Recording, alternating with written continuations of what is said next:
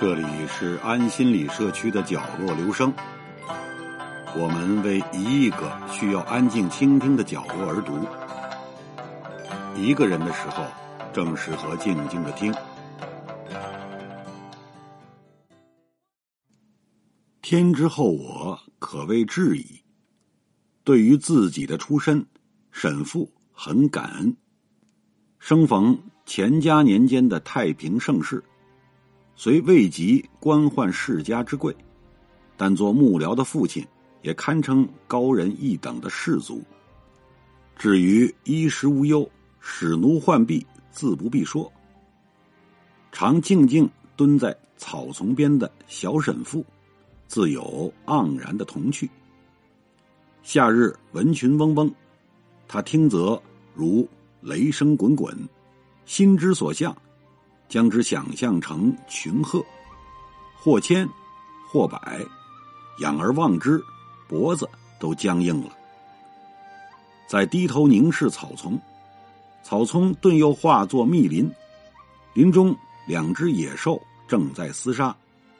他观看酣然，忽有庞然大物拔山倒树而来，只一弹舌，尽吞二兽。哎呀，小沈父！惊讶出神，原来是只大杀风景的癞蛤蟆。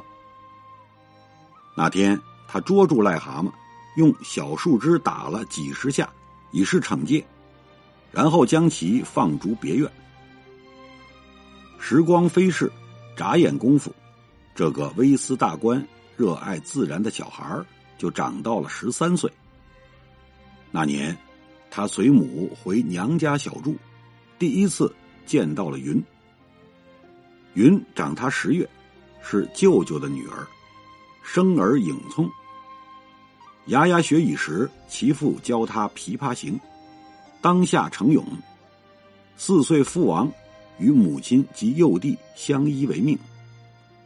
所幸，云针脚了得，小小年纪就可凭纤指细绣，奉养母亲，供弟读书。而自学识字，竟有“秋寝人影瘦，霜染菊花肥”这样清丽韵迹之作。云字淑贞，所以沈副总舒姐姐长，舒姐姐短的围着云的裙摆转，爱慕之情溢于言表。终于在母亲面前立誓，非舒姐姐不娶。母亲也爱云的温良柔顺，见他俩青梅竹马，便以一枚金戒下聘。而云呢，亦十分疼爱这个未来的小夫君。一年寒冬，云的堂姐出嫁，沈父帮送亲，夜半而归，饥肠辘辘。云悄悄牵着他的袖子，引入柜中，竟然。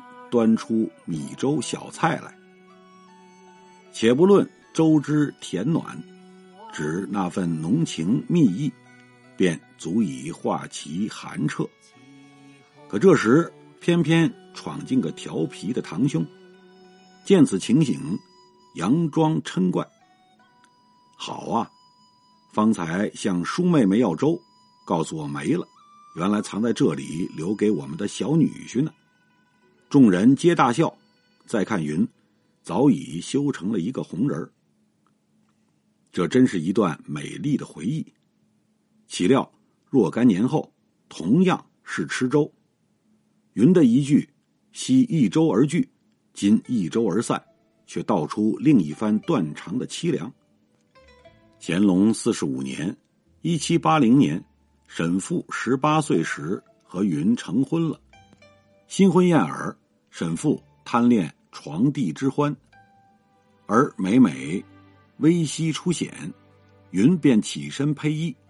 沈父坏笑：“这也不是在舒姐姐房里吃粥那时候了，怎么还怕人笑话？”云答：“今非未朝，只不想父母说你娶了个懒媳妇呀。”云果贤淑，不仅家务料理的井井有条。且为人谦和，每与人言必带微笑。不仅对父母长辈恭敬有礼，对娃娃晚辈也温柔和气。至于小夫妻的感情，用沈夫的话说，那是耳鬓厮磨，亲如形影，爱恋之情有不可以言语形容者。也许真不可以言语形容。沈父就刻了两方印章，一方阳文，一方阴文。他将阴文那方赠云：“只见上刻，愿生生世世为夫妇。”云笑道：“若到来世，犹记今生。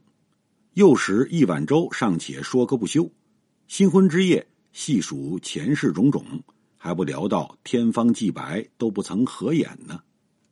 与这对剪烛临风、西窗闲话的少年夫妻，白头偕老已不足惜，要相守在生死轮回中。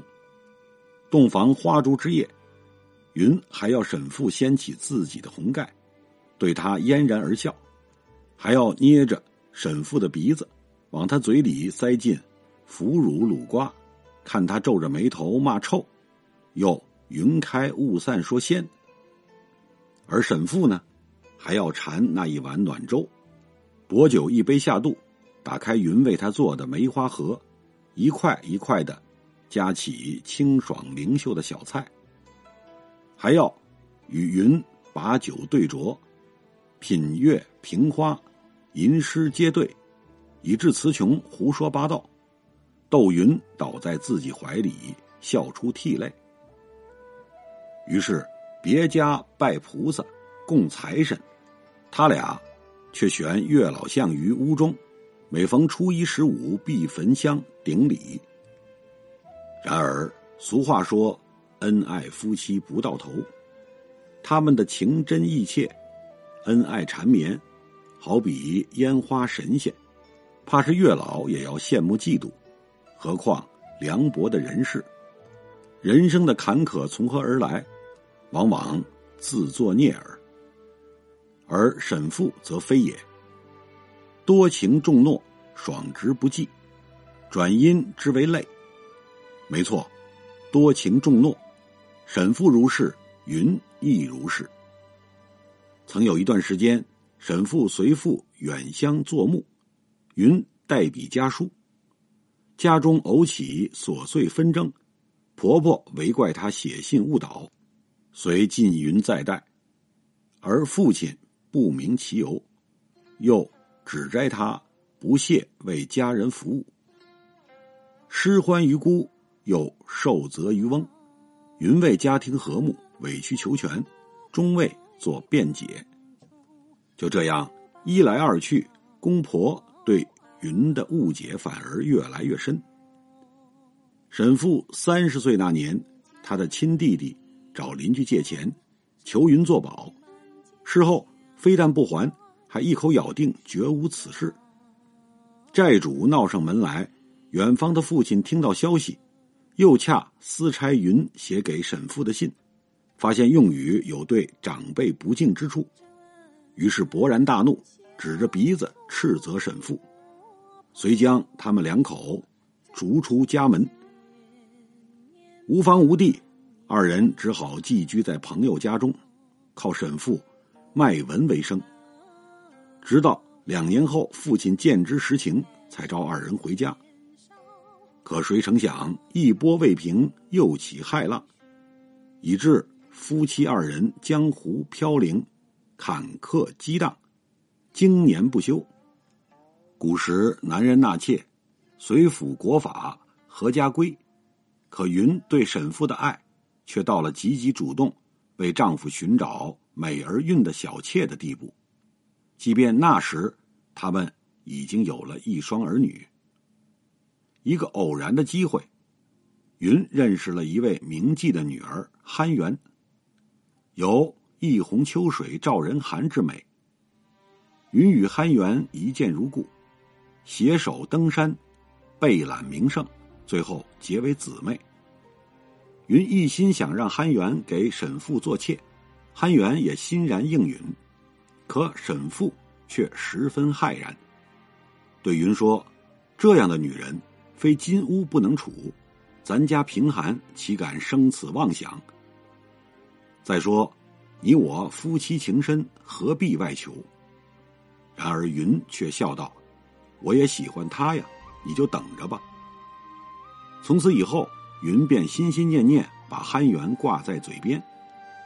然而，就在他们夫妻二人被父亲召回家中没多久，憨为有力者夺去。云用情极真，经闻此讯，心遭重创，几度哽咽。憨何以薄情至此？他自觉被愚弄，深以为恨，竟突发血疾，医药无效，鼓励行销。那时。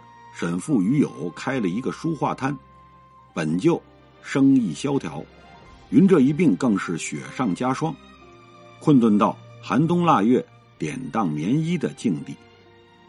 云不忍儿女哀冻，丈夫受苦，竟事不医药，拖着病体帮人十日绣心经补贴家用，以致沉疴加重，卧床不起。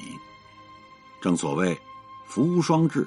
祸不单行，一个半生不熟的朋友向人举债，央求沈父做保人。单纯的沈父有情难却，便答应了。不想此人旋即携资跑路，逼得沈父不得不以文房四宝抵偿。渐渐家徒四壁，竟至衣不遮体、足无挽履之惨境。债主所债门前咆哮，父亲大怒。事已至此，天已不是我的天，地亦不是我的地，世界之大，却容不下一个温暖的小家了。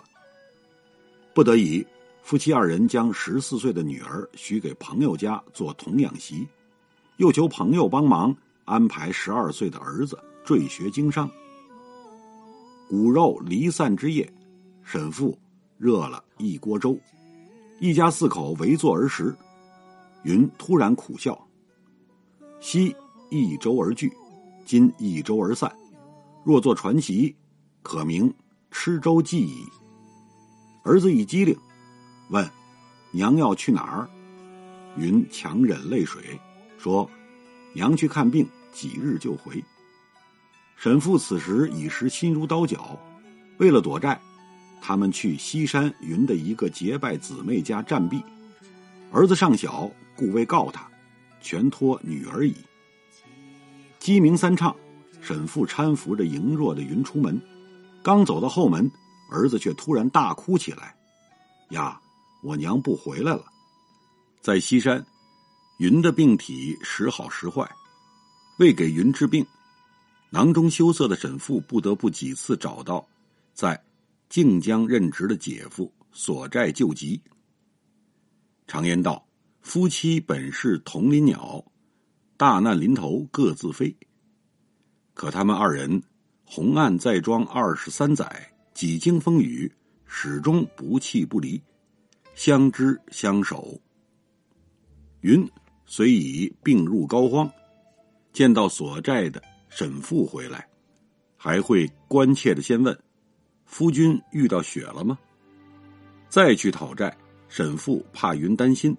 则会骗他自己雇了骡马，实则却步行百里，风餐露宿，情深不寿，真乃千古伤心事。云这盏美丽温暖的灯就要熄灭了。临终之时，云握住沈父的手，似乎还要说些什么，但只能听到断断续续的两个字：“来世，来世，便去也。”云末后，沈父追随高中状元的发小石运玉做幕僚，随其升迁贬谪而车马辗转。他登天柱山，游黄鹤楼，逆江而上入川。他渡汉江，穿潼关，西出函谷雄关。他马走华阴道，览西岳华山，在济南赏趵突泉涌。后又折而向北，过燕赵大地，入京畿重镇。白云苍狗，时光在浪迹中飞逝，转眼间巨云去世已经六年了。嘉庆十三年，公元一八零八年，也许是在北京一个清冽冬日的早晨，当寒气无情的查封了他的炉台，当灰烬的余烟叹息着奔波的哀叹，捧着那方也刻有“愿生生世世为夫妇”的洋文印，沈复轻轻的铺平失望的灰烬，用晶莹的雪花写下。浮生六记。六十年后，文人杨引传在苏州的一个小书摊上，偶然发现了沈复残缺不全的手稿，从而使今天的我们能一睹他的心灵史诗。红学家俞伯平说：“浮生六记俨然是一块纯美的水晶，只见明莹不见，衬露明莹的颜色，只见精微。”不见制作精微的痕迹。如果这块水晶是六角的，那么它也是一块残缺的水晶，因为我们永远无法看到除闺房寄乐、闲情寄趣、坎坷记愁、浪游记快外的后两卷写的是什么，更无从知晓沈复后来的归宿。但。这种缺憾依然是美丽的，它告诉我们应该如何相爱，如何相守，如何给彼此温暖，如何生而平凡，如何活而无常，如何在变幻流转中不迷失自我，又如何遭遇这个世界，善待这个天地，宁静而真诚的活着。